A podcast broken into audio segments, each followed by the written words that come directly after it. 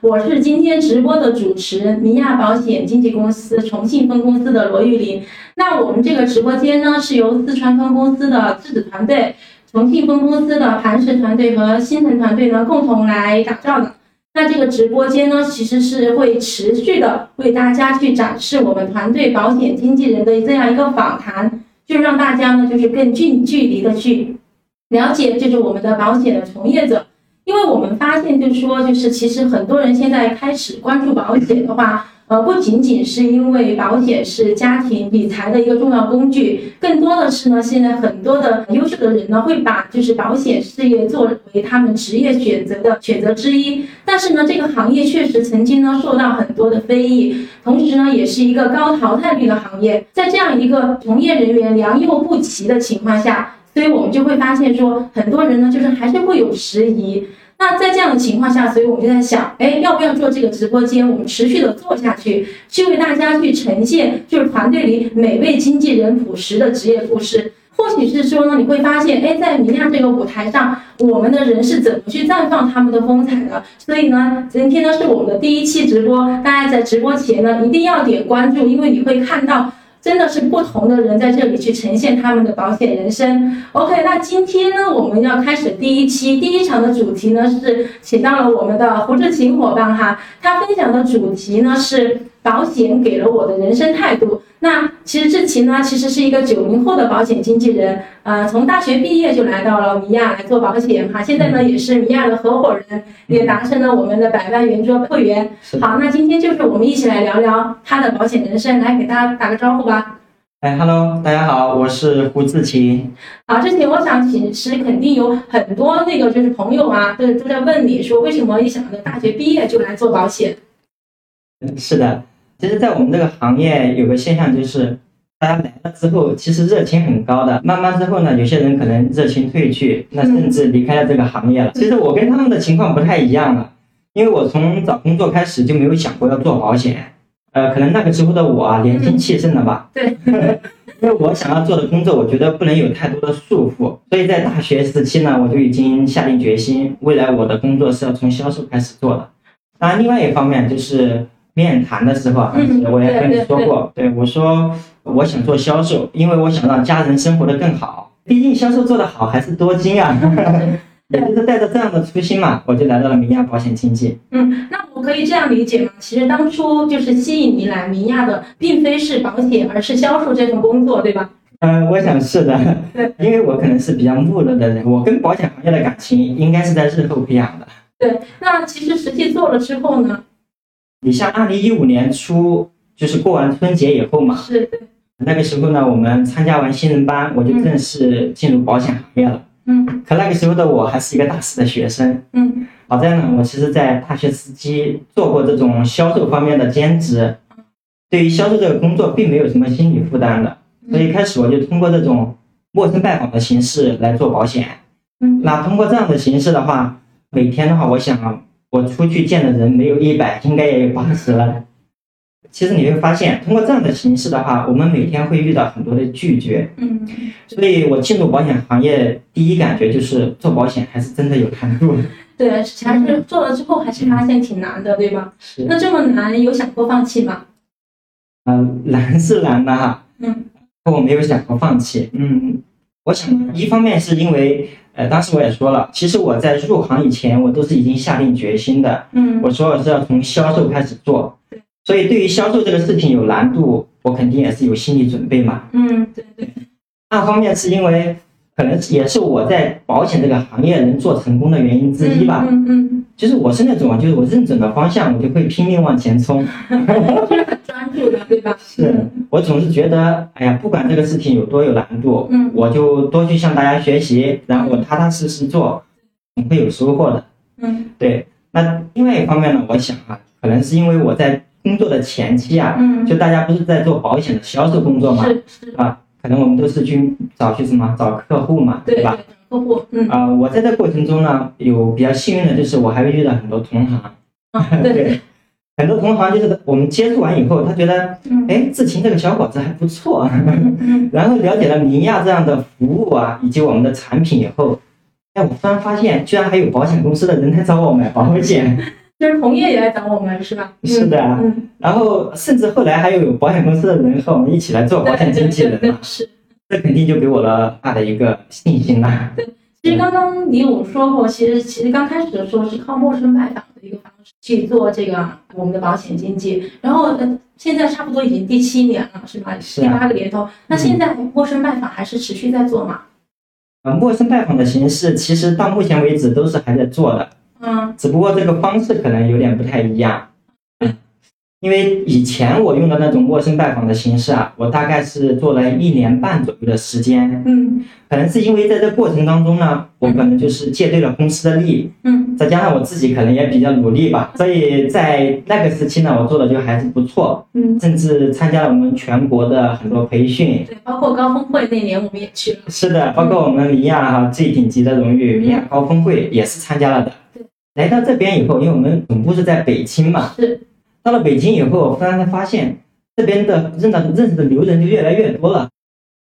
突然发现，好像北上广这些做的好的人，他们年龄好像也并不比我大不了多少。对对对，很年轻嘛，然后都北漂啊这些好像都没啥区别，但人家也做的很好。是是，所以后来我就跟他们学习啊，嗯呃，了解完以后呢，才知道他们是通过互联网营销的方式来做保险的。所以在二零一六年下半年开始吧，嗯，我就陆续转型到互联网营销了。我还记得当时那个我们参加那次学习和高峰会之后，你回来跟我讲，你说你要做互联网营销。其实当时我在想啊，我说你做互联网营销，然后我作为你的师傅的话，其实是很难给到你这方面的一些经验的，因为 你应该算是我们重庆中公司就是你第一人吧，做互联网营销的。对，那个完全是靠你自己这样摸索过来的。对，那所以其实这一路走来的话，其实你刚开始做互联网营销的时候，你做了什么呢？嗯，首先说一下啊，其实你是我的保险行业引路人。对，关于保险的这种互联网营销，嗯你确实可能不太了解。是是是，当时我真的是不了解，所以我说啊，我说那你真的得靠你自己去摸索。呃，可是我觉得，呃，除了这方面之外，其他的我向你学习的东西真的太多太多了，我还是要得说一下。嗯 其实我是发自内心觉得，呃，如果不是你，可能我在保险行业真的不一定能走到现在这个样子。嗯，就我们互相一起成长嘛。对，是嗯，呃，那话说回来嘛，嗯就是关于互联网方面哈，我觉得有两方面想和大家说一下。第一个就是我们面对消费者来看，你像面对消费者的话，我们通常做的可能就是有这种论坛，哎，论坛这一块可能我们八零后啊、九零后啊遇到的可能就更多一些。嗯，对对对，然后后来呢，我们也会发现可以做一些以现在来看可能也比较传统的一些什么写文章啊，嗯。啊，然后就是那种去录制一些音频播客啊，甚至一些以前的长视频。我想现在可能我们是受这种快餐文化的影响比较严重，呃，所以大家可以看到啊，最近这些年我们的这种短视频是非常火的是是是，啊。对，其实说的这些呢，都是或多或少都是有涉及的。一开始又在尝试，看什么路比较合适。嗯当然，另外一方面呢，就是针对于我们刚才说到，也会遇到一些同行嘛。嗯那针对于我们同行，我们会发现，我们就开设一些像保险知识的进阶课程啊，啊，包括我们的保险的销售实战课程。对，哎，这些过程当中，我们会发现，还是有很多保险公司的人，他们有想法的、爱学习的，嗯来过来，我们还是认识了不少的人的。嗯对。那呃，通过这么几年的一个互联网营销的话，像现在呃，反观来看一下，就是收获了什么？像在去年年底的时候吧，嗯我做了一个统计哈，目前的话，我在这个全网的这种阅读量啊、播放量嗯，接近四百万啊、然后粉丝，对。嗯、还将就。嗯那粉丝的话有三万多，呃，我想哈、就是我的这一点小小成绩，跟我们直播间朋友哈、你们平时关注的这种呃娱乐性博主来说的话，可能真的是微不足道了。嗯啊、但是对于我们这些做保险精准营销的博主来说，应该还算是可以。对，就是专业的这种一个播客来看的话，对，做保险方面的话，应该还将就，还是可以的。嗯另外一方面，你要说收获的话呢，啊、我有时我也在想哈，嗯。假如说我在当时哈，我就是做这种传统的行业，嗯。我会不会像现在这样子，在三十而立的年纪哈，能买房买车哈，甚至呢，就是从这个改善性住房呢，已经住进了这个呃刚就刚需性住房。刚需房附近的这个改善性住房嘛。对，其实也是回到刚刚你的那初心了，就给家人生活。对，所以我觉得互联网营销它是可以给我们带来一个很可观的收入的。对，那其实呃，互联网营销，我相信其实你肯定是会做下去，因为这么多年下来之后，也有自己的一套经验嘛，对吧？嗯那呃，如果说让你现在来分享一下，其实你最喜欢互联网营销的优势在哪呢？其实互联网营销，我觉得它的优势有很多。那就我目前而言呢，我其实做这种互联网营销的方式，并不是因为呃我有没有资源方面的问题了，嗯，因为它可以帮助我去扩大我的人脉圈子。哦，对，刚刚我听那数据就觉得很震惊。对，然后我做线下的，就是你要做到三万粉丝，或者我们要见三万人，那那得多少年 是吧？对，它真的是还是一片蓝海。是是，这也确实是一个很好的一个渠道。嗯那另外一方面，我是讲的是哈，我当时进入行业的时候，我不是说过嘛，我说我我的我想要做的这个工作啊，不能有太多束缚啊。哎，对，他九零后都很喜欢自由。啊，对，大家都喜欢自由。那现在突然看见呢，我觉得现在通过这种那个互联网方式来做保险营销的话，它真的可以把这一点做得淋漓尽致的。因为我不需要那种可能简单听话照做这样比较传统的一些工作模式。对哎，我带上我的手机，带上我的电脑，那，随时随地的都可以拓展我的圈子。嗯对，那方面我想嘛，就是通过这样的方式来做保险的话，我呢就有更多的这个时间出来，哦我自己就可以权衡啊啊、嗯工作和生活方面的一个问题了。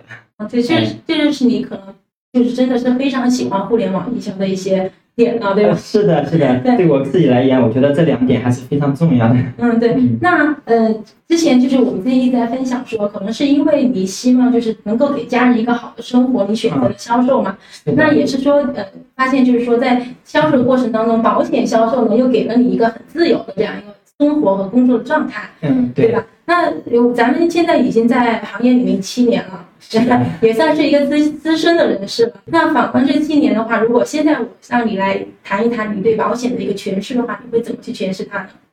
嗯，我觉得保险事业吧，可能认为它就是一个善举。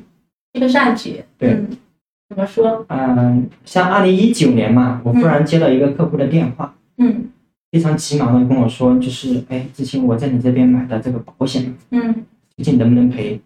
那了解完以后才知道，因为他能检查出来有这种心脏病，啊需要赶紧做手术啊，对。嗯啊。因为这方面的手术，大家知道，肯定他需要一一大笔钱嘛，所以对他也很着急。对。但是我就跟他具体了解了之后才知道啊，这个客户呢，他是他这边要做的手术叫做心脏瓣膜的置换手术。啊。对嗯，那就买的保险来说的话，肯定是我们得把这个手术做了才能赔嘛。是手术后的理赔。嗯是。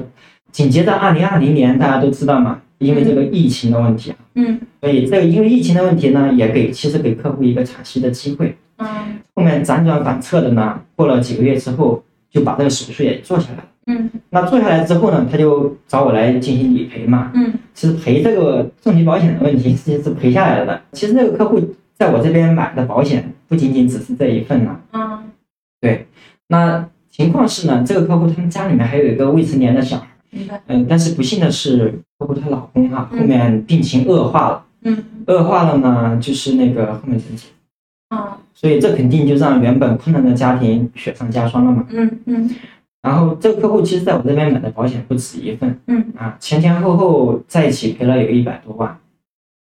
其实每一笔保险金到账的时候，他都会非常非常感谢我。他说：“志勤，真的当时亏了你给我介绍这个保险以后，我下定决心我要买这个保险，因为不然的话，真的不知道他和小孩以后的生活怎么过。”嗯，对，所以后面因为客户也表达他自己的这个感情嘛，他也给我送了一个锦旗，聊表谢意。对。是嗯，